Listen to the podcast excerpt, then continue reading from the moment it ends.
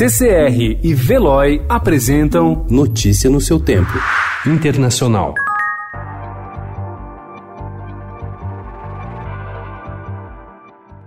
Envenenamentos na Bulgária, ocorridos em 2015, foram uma pista fundamental para expor uma campanha do Kremlin para eliminar inimigos da Rússia e desestabilizar o Ocidente, disseram autoridades ocidentais de segurança e inteligência. A tentativa de assassinato de um fabricante de armas em Sófia foi pista fundamental para expor uma unidade usada para acabar com inimigos no exterior.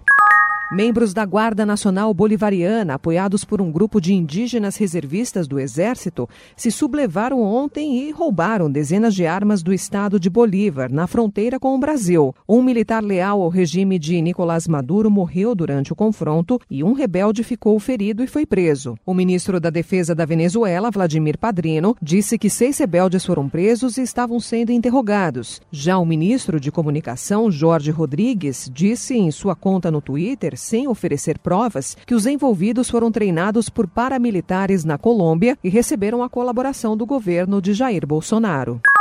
A rede britânica de supermercados Tesco anunciou ontem que parou de vender cartões de Natal produzidos na China após encontrar em um deles uma mensagem de prisioneiros. Segundo o jornal Sunday Times, uma menina de seis anos, dos arredores de Londres, encontrou uma mensagem, escrita em letras maiúsculas, assinada por detentos de uma prisão em Xangai. No texto, eles denunciam trabalhos forçados e pedem ajuda para alguma organização de defesa dos direitos humanos. Notícia no seu tempo. Oferecimento de Veloy e CCR.